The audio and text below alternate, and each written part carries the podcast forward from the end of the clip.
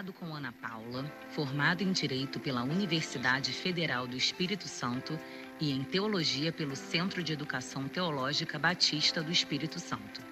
Possui MBA em Liderança e Gestão pela PUC do Rio Grande do Sul. É membro da diretoria da Convenção Batista Brasileira e presidente da Convenção Batista do Estado do Espírito Santo. Vamos dar as boas-vindas para o nosso convidado. Por favor, vem cá. Irmãos, como o pastor Rômulo até falou quando a gente chegou aqui, ano passado a gente foi num congresso de pastores lá na igreja do Jeremias, na oitava igreja. E foi amor à primeira vista. Quando a gente ouviu o pastor Rafael a gente se olhou e falou: a gente tem que levar esse rapaz na nossa igreja.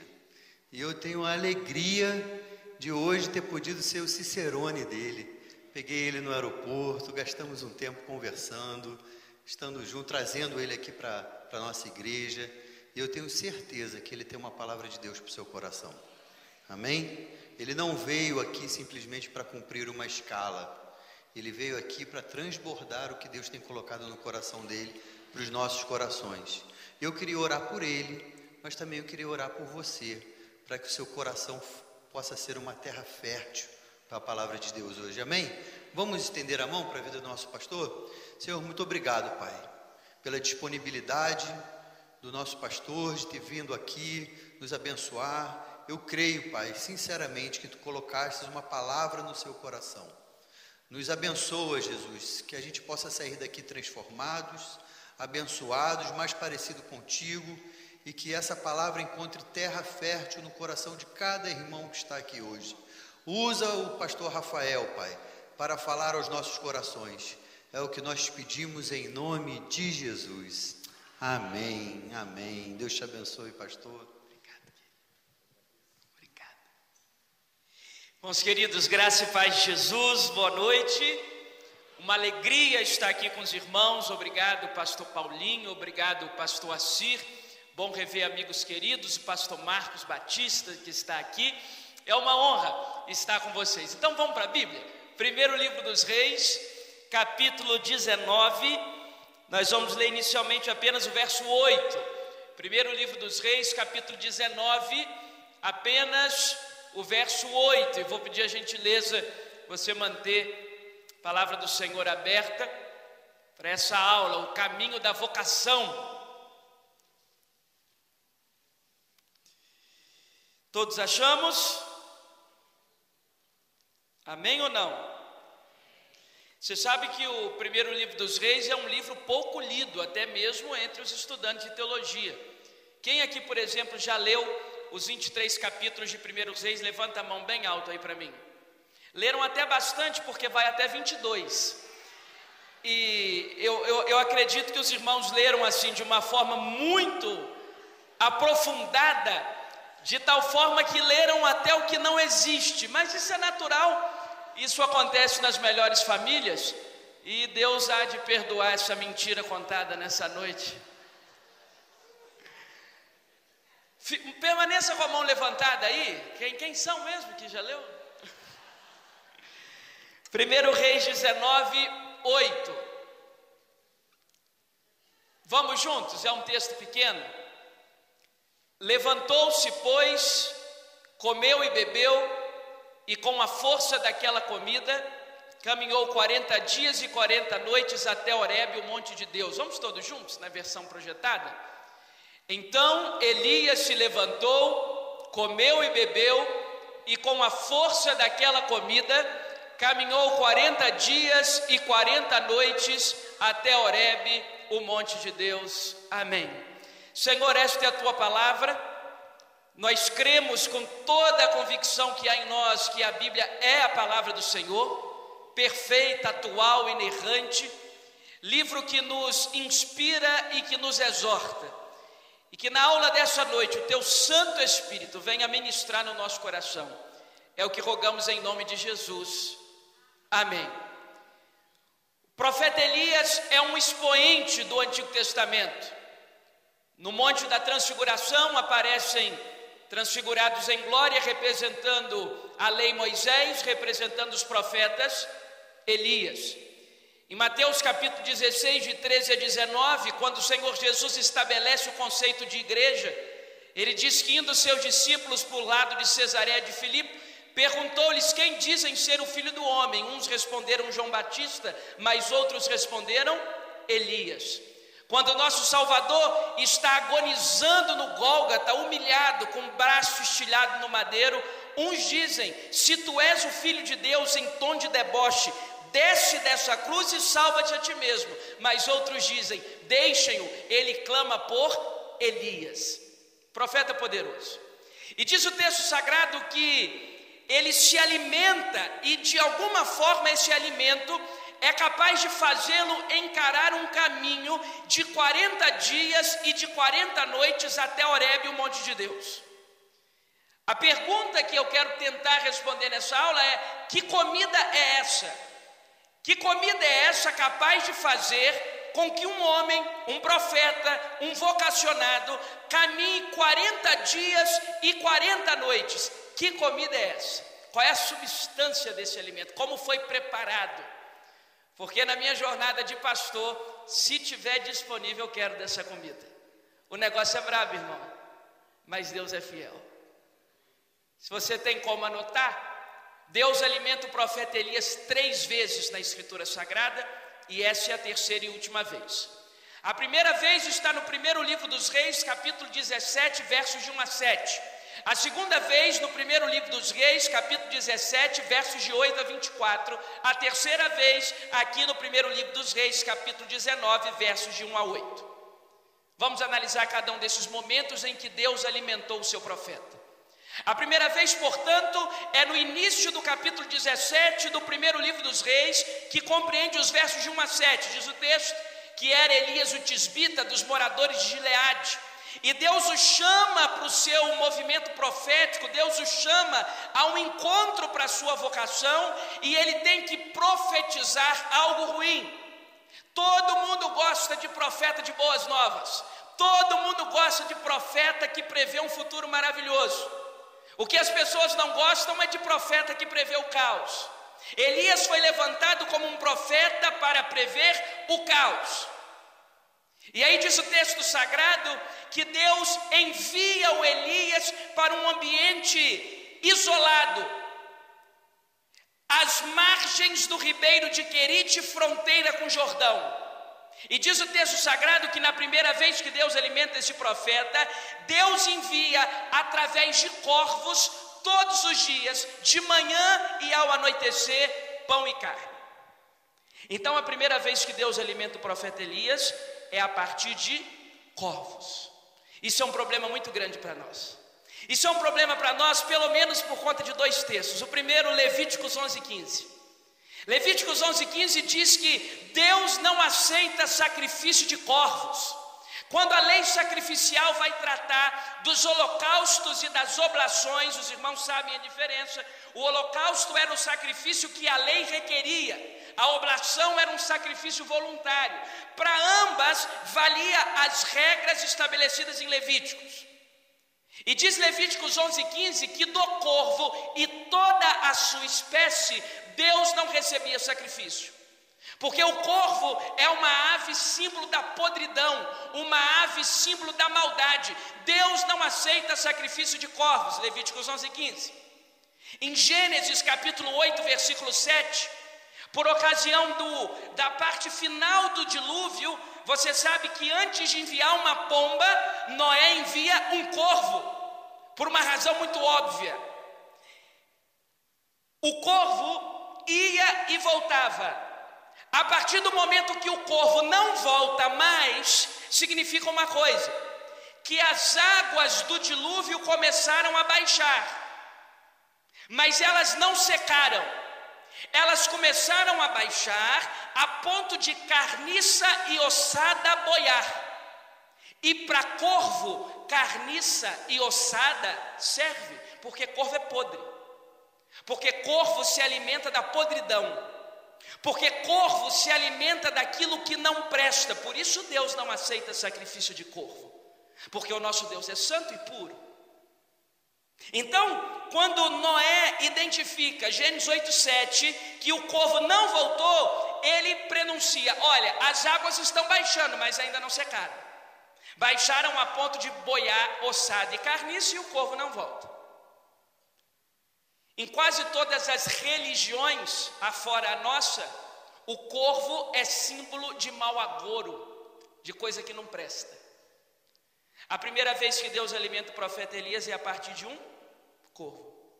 O Deus Santo, Santo, Santo, o Deus que nesse exato instante na eternidade é cortejado por anjos que dizem uma só voz que ele é santo, santo, santo, usou um corvo para alimentar o seu profeta. O que isso quer nos ensinar? Que no caminho da nossa vocação tem corvo nos esperando. E que no caminho da nossa vocação, Deus usa corvos para nos alimentar. Talvez você se lembre de José, já no final do livro do Gênesis, quando ele está diante dos seus irmãos, e os seus irmãos estão preocupados porque agora aqueles a quem eles tentaram tirar a vida é um homem poderoso. E José olha para os seus irmãos e diz: Não tenham medo, porque o mal que vocês desejaram contra mim, Deus transformou em bem. Deus também alimenta os seus filhos por meio de corvos.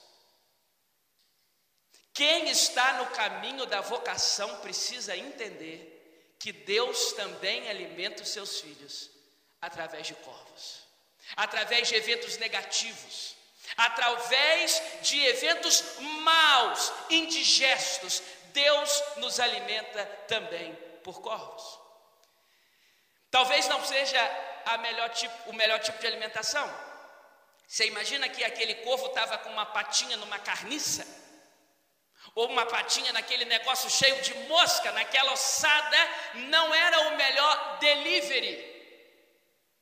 Não era o melhor entregador, um corvo.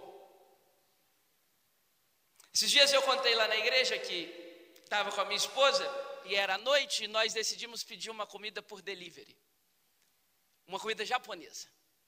Pedimos era antes das sete horas. Oito horas não chegou, nove horas não chegou, nove e meia não chegou. Dez horas eu já tinha perdido a esposa. Eu tenho um pacto na vida de não reclamar. O meu pai era um tetraplégico, a nossa família sofreu muito. E o meu pai, sendo tetraplégico, nunca reclamou. Então eu entendi que eu não tinha o direito de reclamar de nada. Então não faço reclamação. A minha esposa não tem o mesmo pacto. Nós ligamos, 10 horas da noite ela ligou.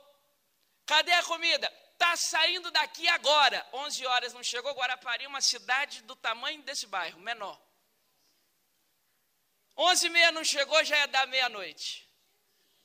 Eu falei com a Ana Paula, Ana Paula, pela primeira vez na sua vida você vai ver o seu marido nervoso, porque eu vou ter que reclamar.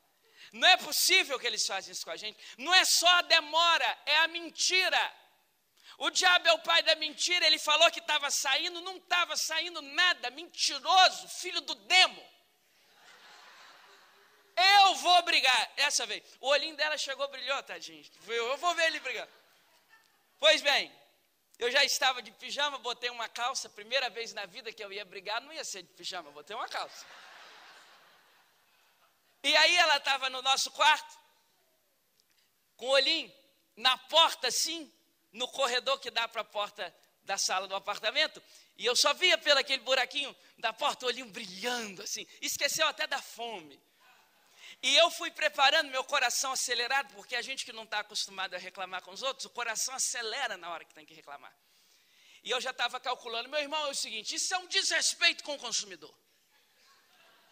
Isso é uma falta de moral. O senhor mentiu. Seria muito mais bonito o senhor falar assim: não deu tempo de entregar. Deu problema do delivery. Não conseguimos atender a demanda. Assumiu o erro. Agora, mentir, escarnear, debochar, Aí tocou a campainha, e eu. Quando eu abro a campainha, irmãos, o homem diz assim: Eu conheço o senhor, o senhor é o pastor da igreja ali do centro. Eu falei: Ô oh, querido, Deus te abençoe, pode entrar. Desculpa a demora, eu falei: Que é isso? Acontece, porque é sempre acontece. A gente não tem, a gente não é dono do tempo, sabe? As coisas acontecem. E desculpa, demora, que desculpa que nada, me dá aqui, o importante é que chegou. Às vezes, irmãos, o delivery nos decepciona. Eu imagino que Elias não queria comer pão e carne que veio na pata de corvo. Mas a outra opção era morrer de fome. E às vezes, na caminhada da nossa vocação, vai ter corvo nos alimentando. Às vezes, na caminhada da nossa vocação, nós seremos alimentados por meio das tragédias. Alguém já tentou puxar o seu tapete? Eu fiz uma conta esses dias, é pura matemática, tá? Daqui todo mundo me vê? Puxar o tapete é coisa boa, quando puxa o nosso tapete. Eu tenho 1,81m, de modo que uma passada minha dá um metro. Confere? Matemática pura. Se eu estou em cima de um tapete e alguém puxa o meu tapete, primeiro eu vou ter um impulso. Segundo, eu vou cair. Só que quando eu levantar rápido, eu andei só um metro, eu andei a minha altura toda. Então, quando puxam o nosso tapete, eles estão nos dando um impulsinho e nos fazendo avançar mais do que uma passada normal. Muitas vezes, quando pensam que estão puxando o nosso tapete, estão nos impulsionando para o nosso propósito diante de Deus. Deus também alimenta os seus filhos por meio de corvos. E na caminhada da vocação vai aparecer muito corvo. Louvado seja Deus por isso. Deus alimenta os seus filhos por meio de corvos. Acaba o verso 7 do primeiro livro dos Reis, capítulo 17, e do verso 8 ao verso 24, nós vamos observar a segunda vez que Deus alimenta o profeta. Não mais a partir do corvo barra maldade, tragédia. Agora Deus alimenta o seu profeta através de uma viúva. Diz o texto sagrado: Assim veio a voz do Senhor e disse a Elias: Dispõe-te, vai para Sarepta, e ali darei ordem a uma viúva para que te dê de comer. Levantou-se, pois, Elias e foi para fornalha, nas regiões de Tiro. E eu fico imaginando quando Elias, o nosso vocacionado, ouve a voz do Senhor dizendo: Está na hora de sair da beira do riacho de Querite, fronteira com Jordão. Eu imagino Elias dizendo: Acabou a época dos corvos, agora é a minha vez. Acabou corvo, nunca mais comerei de pata de corvo. Não foi isso que Deus me chamou. Aí ele vai, confiante no Senhor. Diz o texto sagrado que quando ele vê de longe, tem uma viúva apanhando lenha. Essa mulher tem muito a nos ensinar. Porque o texto sagrado diz que ela está apanhando lenha, mas daqui a pouco vai dizer que ela não tem o que comer. Ela não desistiu de apanhar lenha só porque não tinha o que comer. Deus gosta de quem trabalha, mesmo quando o prognóstico é ruim mas não para de apanhar lenha. Segundo, essa mulher pode nos ensinar, porque quando o profeta pede água, ela diz: Vou dar água. Quando o profeta pede comida, ela diz: Só tem para mim e para o meu filho. Eu não vou deixar de alimentar o meu filho para alimentar o senhor. Essa mulher sabe priorizar a família. Agora, Deus deve ter passado o endereço da viúva errada, penso o vocacionado. Eu acho que Elias esperava uma viúva granfina, cheia da grana, que o marido deixou barra de ouro.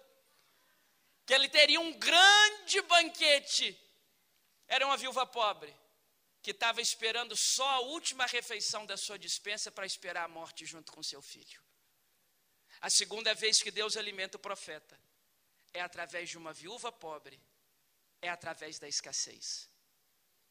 É interessante que Sarepta fica nas regiões de Tiro e Sidom. E milênios depois, o Senhor Jesus vai, não a Sarepta, segundo o registro de Marcos 7 e de Mateus 15, são textos correlatos, não a Sarepta, mas Jesus sai do território de Israel para ir para o território de Tiro e Sidom para um dia de descanso. E lá ele encontra uma mulher com uma filha possessa, uma mulher cirofenícia, uma mulher cananeia. E no diálogo de Jesus com aquela mulher, ele diz de uma forma ilustrativa: não é lícito tirar comida da mesa dos filhos para dar para os cachorrinhos. E aquela mulher responde em Marcos 7, 28 ou Mateus 15, 27. Ambos os textos dizem a mesma coisa. Sim, Senhor, mas até mesmo os cachorrinhos se alimentam das migalhas. Parece que Tiro e Sidom é lugar de migalha. Três milênios antes, Elias está diante de uma mulher que tinha migalhas. Três milênios depois, o Senhor Jesus está diante de uma mulher que lhe implorava migalhas. Porque no caminho do nosso ministério da nossa vocação, tem dia que a gente só vai ter migalha. Nós temos um grande problema teológico num país como o nosso. Porque nós temos de um lado a teologia da prosperidade, que ensina o povo a olhar para Deus como um caixa eletrônico.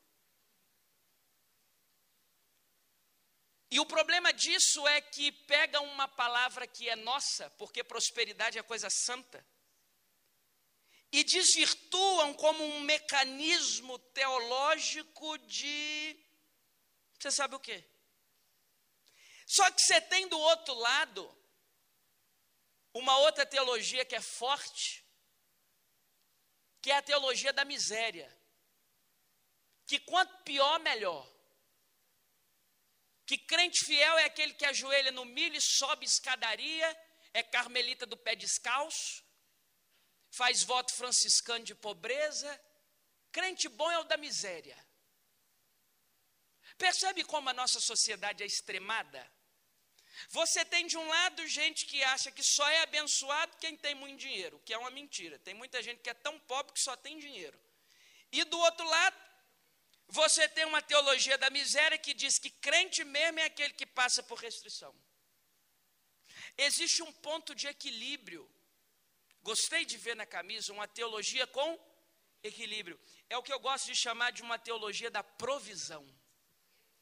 O pão nosso de cada dia Ele nos dá hoje. Fui moço e agora sou velho, mas nunca vi um justo desamparado e nem a sua descendência mendigar o pão. Todas as pessoas na Bíblia que se contentaram com migalhas receberam um caminhão de bênção. Mas todas que queriam um caminhão de bênção morreram com migalhas. Deus alimenta o seu profeta por meio de uma viúva pobre. Nos ensinando que no caminho da nossa vocação, muitas vezes a nossa fé será provada ao extremo, ao limite.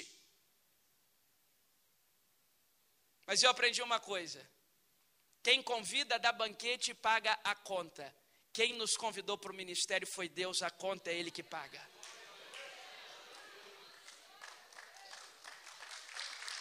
A conta é Ele que paga. Deus investe em visão.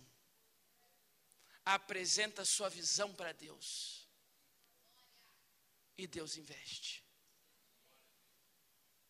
Isso não acontece aqui no Rio de Janeiro, mas lá no meu estado. Um dia tinha um cidadão que eu conheço que fazia um trabalho na igreja e ele queria receber.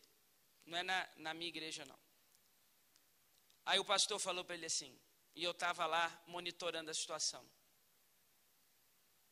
Porque o argumento dele era o seguinte: no dia que você me arrumar carro, casa e dinheiro, eu vou fazer esse negócio crescer. Vou botar mil e tantas pessoas aqui. Aí eu estava dando uma monitoria lá para aquele pessoal, falei, amigo, você está na lógica contrária. Vai na ação do Espírito Santo e coloca mil e tantas pessoas lá dentro que não vai te faltar nada disso. A lógica do reino é invertida. Não é a lógica do mercado que primeiro você se aparata e daqui a pouco o negócio cresce. Não, a coisa cresce na força do Espírito Santo e daí a pouco Deus te faz prosperar. Louvado seja o nome dele. Agora acontece uma coisa interessante. O profeta multiplica a comida da mulher. E aí eu imagino Elias dizendo: ele está num caminho de vocação, graças a Deus. Corvo nunca mais. E se aparecer viúva pobre, eu multiplico comida. Daí a pouco ele ouve uma voz ao fundo: Socorro! Meu filho morreu. Gente, as pessoas morrem todo dia. O problema é morrer justamente durante a visita pastoral. Ele morreu durante a visita do Elias, pastor Paulinho. Podia ter morrido depois ou antes, mas com o pastor em casa. Mulher chama desesperado. E o Elias, de forma sobrenatural, se aproxima três vezes daquele menino e o levanta para a glória de Deus. E o capítulo 17 termina dizendo nos versos, no verso 24, palavras daquela mulher: Agora eu sei que verdadeiramente tu és um homem de Deus e que a palavra que sai da sua boca é verdade. Começa o capítulo 18 do primeiro livro dos Reis, que é para mim o melhor capítulo da vida desse homem. Você sabe que a Bíblia não desceu do céu dividida em capítulos e versículos. Os capítulos, para nos facilitar, foram divididos no século XII, os versículos já no século XVI. Aquilo que para nós hoje é o capítulo 18, que quando o autor do primeiro livro dos reis, que vocês leram até bastante, estava escrevendo, é uma parte da história desse homem que para mim seria o ponto máximo da caminhada profética. Tudo no capítulo 18. Primeiro, ele derrota um exército sozinho. Às vezes o pessoal fala de 450, mas está falando de 850 vilões aí. 450 dos profetas de Baal, 400 do poste-ídolo que comiam a mesa de Jezabel. O Elias sozinho dá conta de todo mundo. Esse homem ora para descer fogo do céu e sabe o que, que acontece? Quem aqui já fez casamento na chuva? Quem é pastor aqui já fez casamento na chuva? Alugou um campo e choveu no dia do casamento? Ninguém? É só eu que não tenho fé aqui então. Quem aqui já orou para não chover e choveu?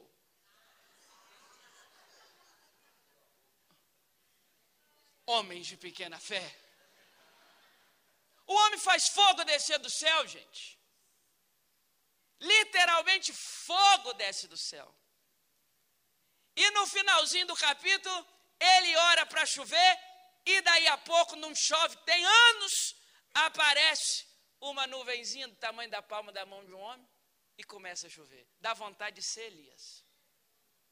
Derrota uma multidão sozinho, faz fogo descer do céu e ora para chover e chove. Eu lembro, irmãos, que eu estava cansado uma época, trabalhando muito. Eu falei com a minha esposa assim: na minha cidade tem 52 praias. Eu falei, Ana, amanhã, sábado de folga, de manhã cedinho, nós vamos para a praia. Olhamos na previsão do tempo, um sol de rachar vai dar amanhã. Meus irmãos queridos, eu acordo animado junto com a minha esposa e está chovendo como nunca se choveu em Guarapari. Eu falei, Deus não é possível. Eu queria ser Elias. Acaba o capítulo 18. E Deus alimenta o profeta pela terceira e última vez. A primeira vez foi onde? Capítulo 17, de 1 a 7, através dos. A segunda vez foi onde? No capítulo 17, de 8 a 24, através da. Os corvos é sinônimo de maldade, tragédia. A viúva é sinônimo de escassez. Agora diz o capítulo 19 que Acabe fez saber a Jezabel tudo quanto Elias havia feito e como passar os profetas a fio da espada. E eis que ela envia um mensageiro, que na linguagem de hoje é: Eu vou te matar. Aí é um negócio que é o seguinte, irmãos. O segredo para quem quer ser um vocacionado é que a maior bênção que a gente precisa ter, a gente não pode reconhecer que tem, que é a humildade. E se você reconhece que é humilde, você não é humilde. Você já viu? Oh, como eu sou humilde. Como eu me orgulho da minha humildade. Quem escreveu o Pentateuco foi Moisés. Não é isso? Números capítulo 12 começa dizendo assim: Falaram Arão e Miriam contra Moisés por conta da mulher cuxita que tomara, porque tomara a mulher cuxita. E diz o verso 3: Era o varão Moisés muito humilde, mais do que todos os homens sobre a terra. Quem escreveu isso? Moisés. Eu, eu acho assim, a humildade desse homem um negócio impressionante. Era o varão Moisés muito humilde, mais do que todos os homens sobre a terra. Tem versão que diz humilde e manso, mais do que todos sobre a terra. Escrito Moisés. A humildade é o seguinte, porque quem sabe que tem, não tem. Eu me orgulho da minha humildade. Humilde como eu está para nascer.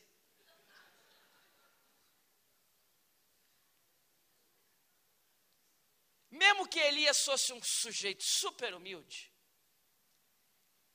se esse homem faz fogo descer do céu, se esse homem ressuscita defunto, se esse homem ora para chover e chove, esse homem vai ter medo de um mensageiro? A Jezabel podia ser má e cruel como fosse, ela não teve a dignidade de face a face falar com Elias: Eu vou te matar. Ela manda um mensageiro. Era para ele dizer assim: Manda é muitos para me matar, viu? Você está querendo me matar? Vem me matar. Junta todo mundo aí para me matar. Porque comigo eu vou fazer fogo descer do céu. Meus irmãos queridos, diz o verso 4 que esse homem entra numa depressão profunda. Ele se joga no chão e diz: Basta, a minha vida não vale nada, eu não sou melhor do que os meus pais, Senhor, me mata. Tem algum psicólogo aqui? A depressão dele tem aspectos de índole suicida. Mas a idealização ou a ideação suicida dele não o dá coragem de ceifar a própria vida. Ele pede para Deus fazer o trabalho sujo. O senhor tem que me matar. Esse é o caminho da vocação.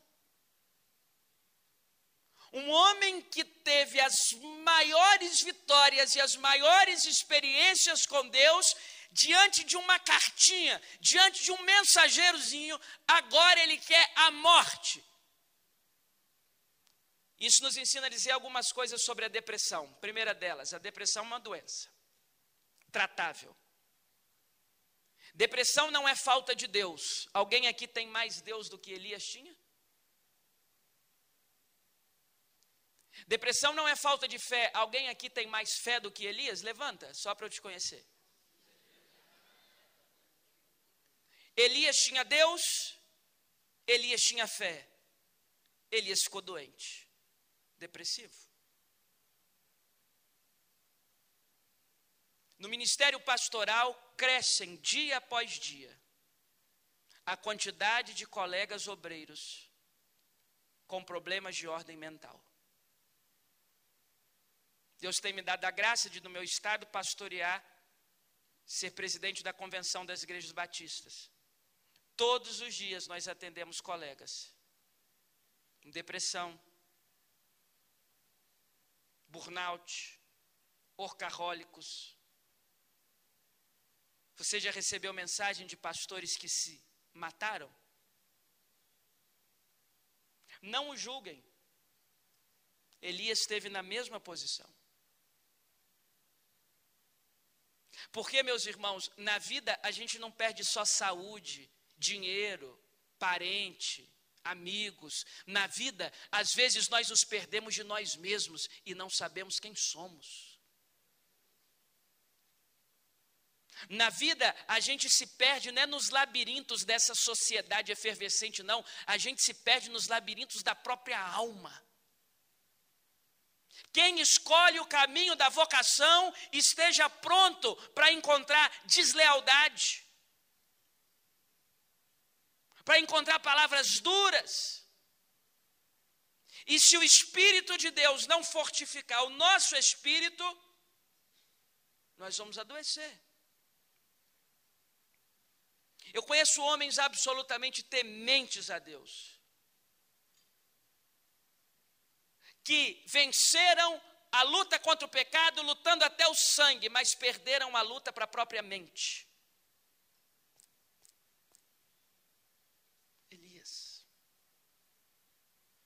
Nós somos Elias. Deus já nos deu provas incontestáveis do poder e da graça dele, mas sempre que estamos diante de um novo desafio, parece que há algo em nós que nos faz esquecer o tanto que ele já fez e nos leva e nos traz a dissuasão de pensar que ele não vai fazer de novo. Ele já fez o mais difícil. E se ele já fez o mais difícil, ele pode fazer o mais fácil. Sabe o que ele fez que é o mais difícil? Ele nos resgatou do império das trevas para o reino do Filho do seu amor, em quem nós temos a redenção e a remissão dos pecados. Ele já fez o mais difícil, o resto é tudo mais fácil. Ele já rompeu os grilhões da morte, ele já pagou o preço da ressurreição, ele já redimiu a nossa alma do inferno, ele já pagou a nossa dívida, ele já garantiu o nosso futuro.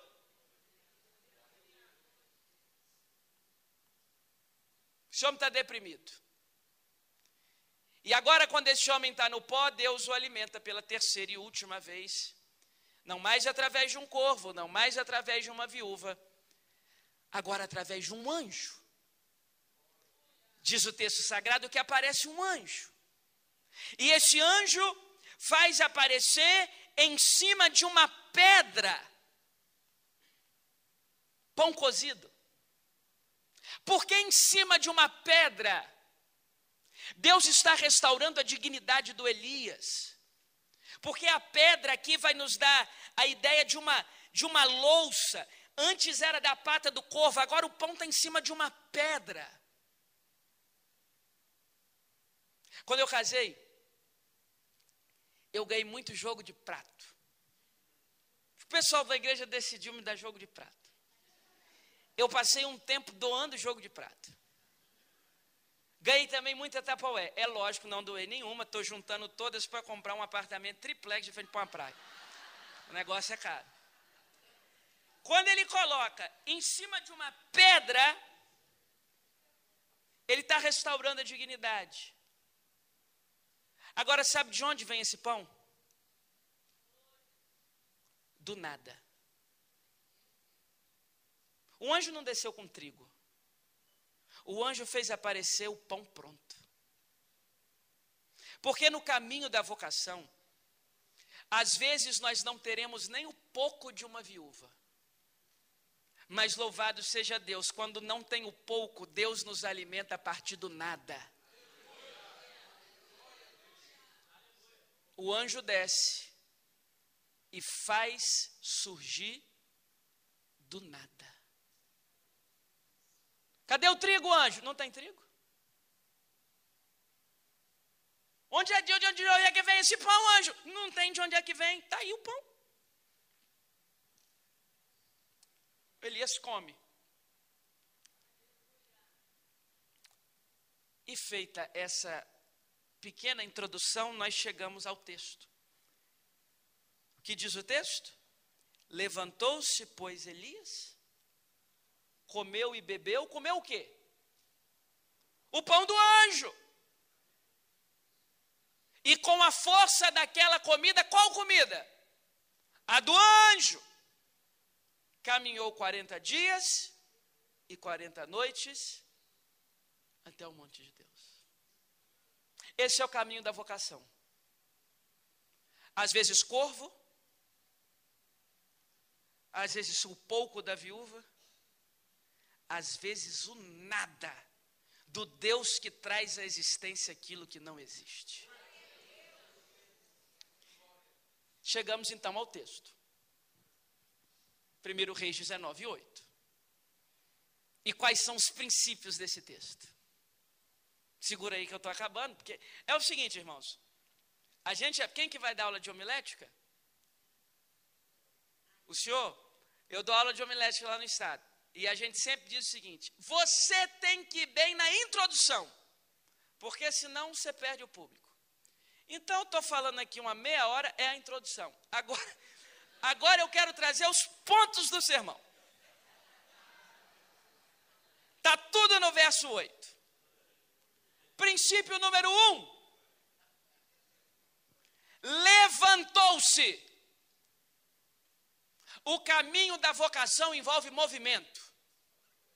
Bem-aventurado é o servo que no retorno do seu senhor ele o encontra trabalhando. Aquele que coloca a mão no arado e olha para trás não está apto para o reino de Deus. É movimento. João, quando encerra a sua narrativa do Evangelho, ele diz: Há, porém, muitas outras coisas que Jesus fez. Se todas elas fossem escritas uma a uma, não caberia no mundo inteiro a quantidade de livros a serem escritos. Mas ele separa sete sinais. E os sete são ação sobrenatural divina e homens levantando e se movimentando. Em João capítulo 2, ele transforma água em vinho nas bodas de Caná da Galiléia. Em João capítulo 4, ele cura o filho do oficial do rei. Em João capítulo 5, ele cura o paralítico de Betesda. Em João capítulo 6, ele multiplica pães e peixes e anda sobre as águas. Em João capítulo 9, ele cura o cego de nascença. Em João capítulo 11, ele ressuscita Lázaro. Todos os sete sinais é uma ação sobrenatural divina e um homem se movimentando. Em João 2, só ele pode transformar a substância. Ninguém mais pode transformar a matéria de água para vinho. Transformar a substância com ele, carregar a taxa, encher d'água é movimento humano. Em João 4, só ele pode curar o filho do oficial do rei. Ele não vai nem na casa. Curar é comigo, ser pai é com você. Vai dar um abraço no garoto. Em João 5, o tal do anjo não desce para movimentar água, o paralítico está lá, são 38 anos, curar é com Jesus. Agora levanta, toma o seu leito e anda, sai daqui. Em João 6, só ele pode multiplicar pães e peixes. Mas ele fala para os seus discípulos: tragam-me o ponto de partida. Ele não vai atrás do menininho com merenda, com cinco pães e dois peixinhos. Discípulos, cadê o ponto de partida? Multiplicar é comigo, arrumar matéria-prima é com vocês. João capítulo 6 ainda, que é o único dos capítulos de João que tem dois milagres registrados. Só Jesus ou alguém sobre o seu comando pode andar sobre as águas. Jesus espera a primeira vigília da noite nada, a segunda vigília da noite nada, a terceira vigília da noite nada. É na quarta vigília da noite que ele aparece.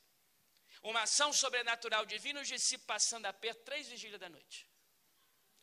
Em João 9, só ele pode dar vista a um cego de nascença. Quem aqui de fato acredita que Deus fez aquele cego recuperar a sua vista? Quem acredita? Como é que recupera a vista quem é cego de nascença, gente? O cego é de nascença, não tem como recuperar a vista, tem que dar a vista. Entendeu? Você entendeu? Jesus recuperou a vista do cego de nascença? Claro que não, ele nunca teve vista, vai recuperar o que nunca teve. Era cego de nascença, meu povo. Jesus deu a vista. Mas ele olha para o cego e diz: vai para o tanque de Siloé e toma um banho. O problema era cegueira, agora a sua vida vai seguir. Ação sobrenatural divina e um movimento humano. Em João 11, o último dos sete, só ele pode ressuscitar Lázaro mas ele nem remove a pedra e nem desata as faixas do defunto. Ressuscitar é comigo, remover pedra e desatar nó de defunto é com vocês. Levantou-se o princípio do movimento. Deus quer obreiro e Deus quer vocacionado se movimentando. Meus irmãos, às vezes eu olho para uns jovens lá da igreja e eu falo: o que, é que vocês estão arrumando? Eles falam: eu estou esperando em Deus. Acorda meio-dia. A gente espera em Deus trabalhando. Não existe aposentadoria no reino de Deus. Bem-aventurado é o servo, repito que no retorno do seu Senhor ele o encontra produzindo. Ah, pastor, mas já trabalhei demais para a igreja, então tem que orar para você morrer.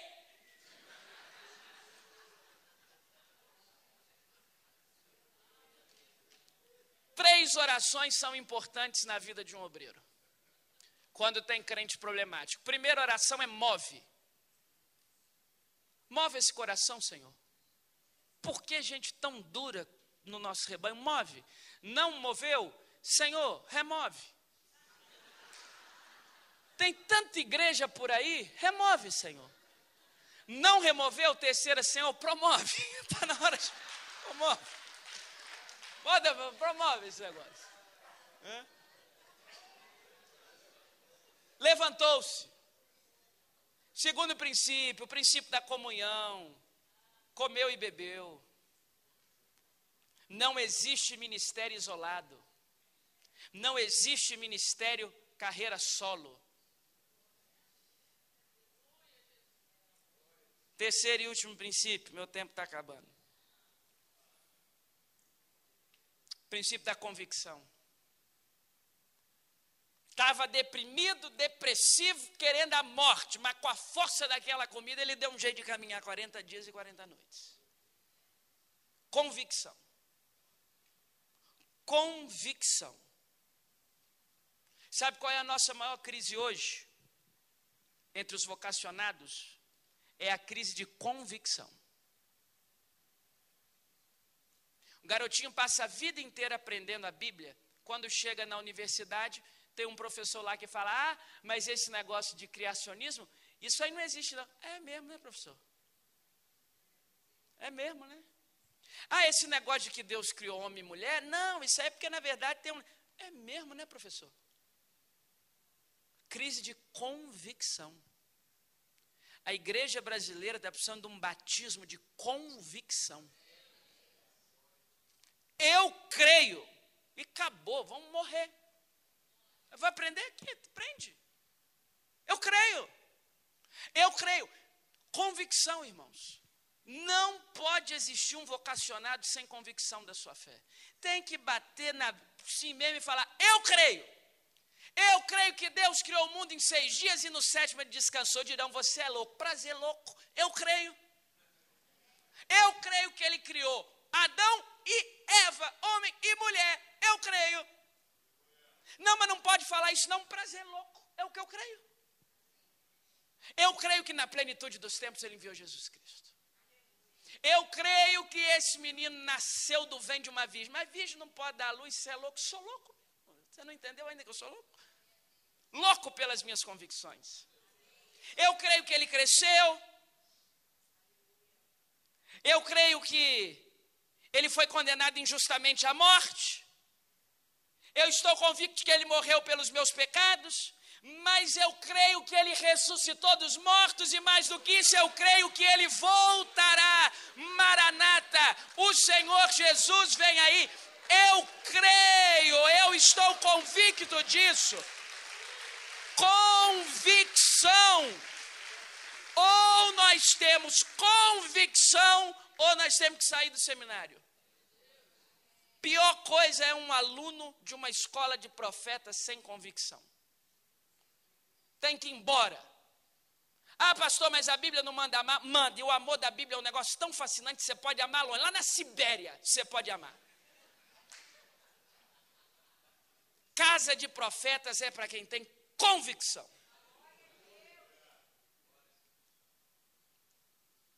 Movimento, comunhão, convicção. Para orar com você, ainda bem que tem oração que Deus não atende. Se Deus tivesse atendido todas as minhas orações, teria um monte de gente morta. Desculpa, você é um santo, né? Desculpa, irmãos, ofender a santidade dos irmãos, viu? Desculpe. Madres Terezas. Me perdoem, tá? Estaria todo mundo vivo. Ainda bem que tem oração que Deus não, não responde. E o senso de criatividade divina é um negócio tão interessante. Que qual foi a oração do Elias? Senhor, me mata. Deus é tão criativo. Você é um daqueles que vai para o céu sem morrer vai ser numa carruagem de fogo, você vai subir gloriosamente. Não vou te matar. Até para o céu, você vai vir sem morrer. Porque quem manda nesse negócio sou eu.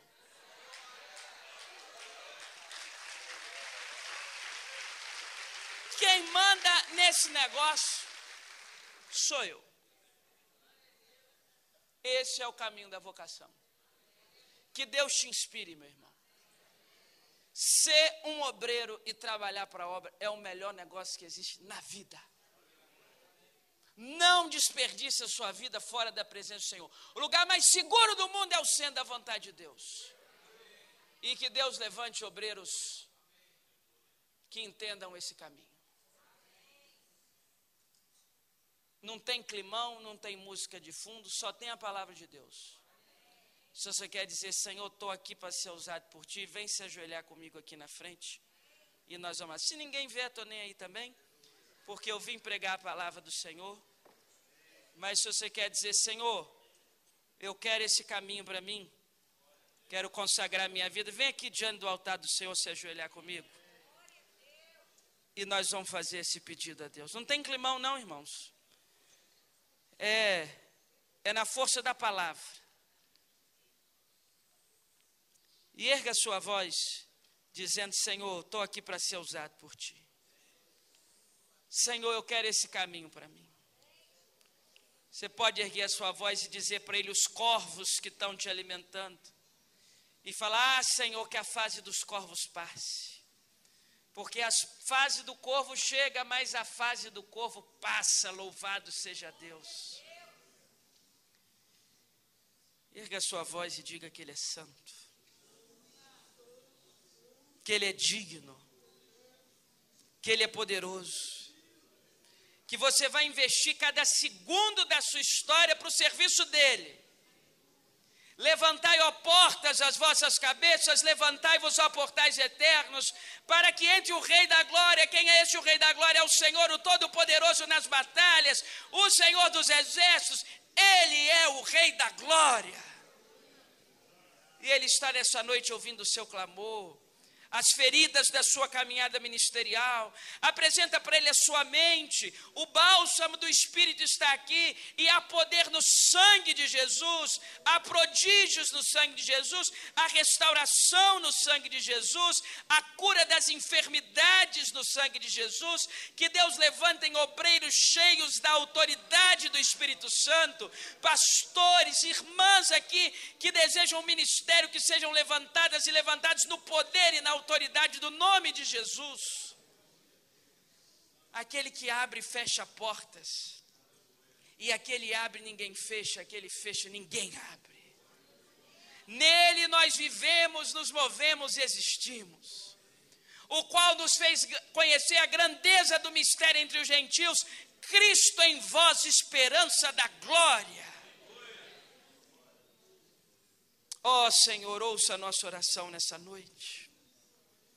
Nós queremos ser usados por Ti.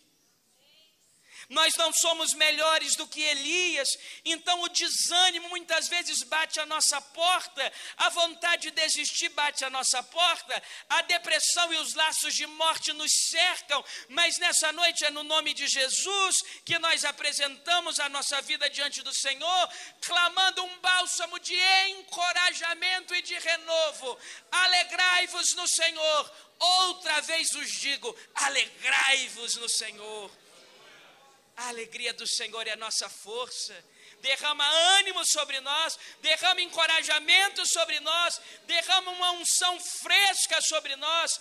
Vai no coração desse irmão e dessa irmã, Senhor, e coloca sermões novos, mensagens novas, revelações do Senhor, iluminações do Santo Espírito. Ó oh, Deus bendito derrama convicção sobre nós. Os dias se abreviam. O príncipe das trevas toma o seu lugar para os acontecimentos finais. A nossa fé é afrontada mas nós estamos com o nosso joelho e com o nosso rosto no pó para dizer: dá-nos convicção, Senhor, e nós morreremos pelas nossas convicções, e fechando os nossos olhos, abriremos para ver a face da tua glória. Louvado seja o nome do Senhor. Derrama convicção sobre nós derrama ânimo sobre nós, e que no caminho da nossa vocação o Senhor nos ajude o Senhor nos conceda graça. Recebe a nossa oração, Senhor. Meu irmão, nos instantes finais desse clamor, se você sentir a vontade de erguer a sua mão em adoração ao Senhor, e nos instantes finais dessa oração, use a sua voz para dizer que Ele é santo. Um tempo de glorificação ao Senhor agora, para dizer que Ele é eterno, o Alfa e o Ômega, o início e o fim. Os ímpios não têm constrangimento algum de adorar os falsos deuses. Nessa noite nós adoramos ao Senhor e declaramos que Ele é santo, santo, santo. E que o entusiasmo dessa adoração nos impulsione. Santo, santo, santo, diga isso. Grandioso, glorioso, poderoso, eterno, justo, adorado, bendito. Deus de eternidade em eternidade, só o Senhor é Deus. Receba a adoração da tua igreja, Pai, porque dele, por ele e para ele são todas as coisas glória, pois, a Ele eternamente. Amém. Amém.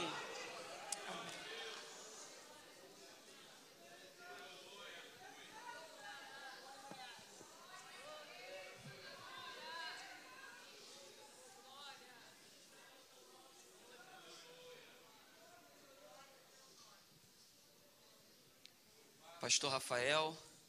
Pode ficar aqui um pouquinho ainda, pastor. Nós somos gratos a Deus como igreja maranata que somos, nossos pastores, nossa liderança.